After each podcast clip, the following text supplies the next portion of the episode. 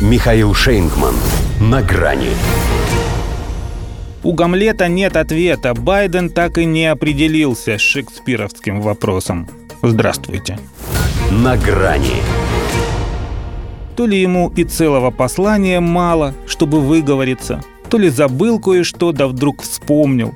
Но Америка, узнав о его телевизионном интервью, застыла в ожидании. Она-то знала, что именно вылетело у него из головы. Вот и решила, что сейчас все станет на свои места. Но снова нет. Сам уже как тень отца, а все на гамлетовский вопрос ответить не может. Опять «хочу», только еще не определился.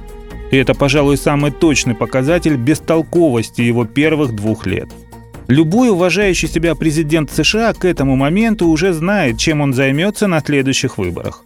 А этот все за что-то тянет, все что-то трет, мнет, полагая, что держит интригу. Хотя, казалось, лучше повода, чем ежегодное обращение к нации с трибуны Конгресса, и не придумаешь. Тем более сами ориентировали народ на 7 февраля. Ну и тогда не случилось. И сейчас, когда спросили «ну и?», невразумительно ответил.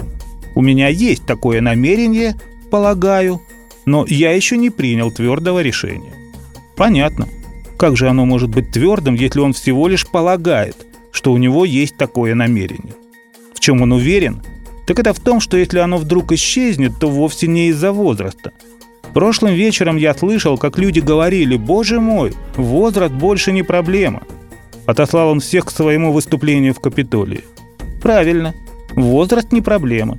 Проблема – деменция, провалы в памяти, потеря ориентации – он даже во время интервью ошибся кабинетом. «Наблюдайте за мной», – перепутал он журналистов с врачами. Ибо это у вторых есть врачебная тайна, а первым она только попадись. Впрочем, еще меньше, чем возраст, его беспокоит общественное мнение. Ну что из того, что две трети американцев считают его курс ошибочным? Такие данные опросов, сказал, не имеют значения. Он вон и со сцены иной раз уходит не тем курсом.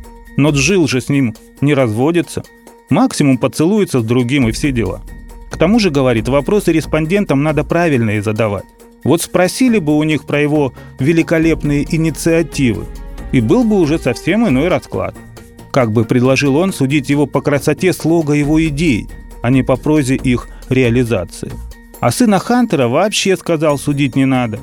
Почему-то знает, что расследование до этого и не дойдет. Единственное, что они могут, это напридумывать разного про мою семью», – вынес он вердикт злым языкам. Насчет разного это в точку. А что касается напридумывать, то затейник Хантер не оставил простора для фантазий.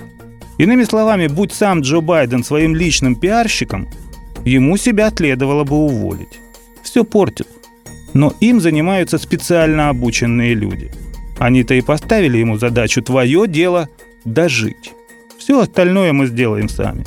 Вот и живет как может, приговаривая, я был бы полностью честен с американскими гражданами, если бы думал, что есть какие-то проблемы со здоровьем, которые мешают мне выполнять мою работу. Так в том-то и беда, что думать – это и есть его самая большая проблема. До свидания. На грани с Михаилом Шейнгманом.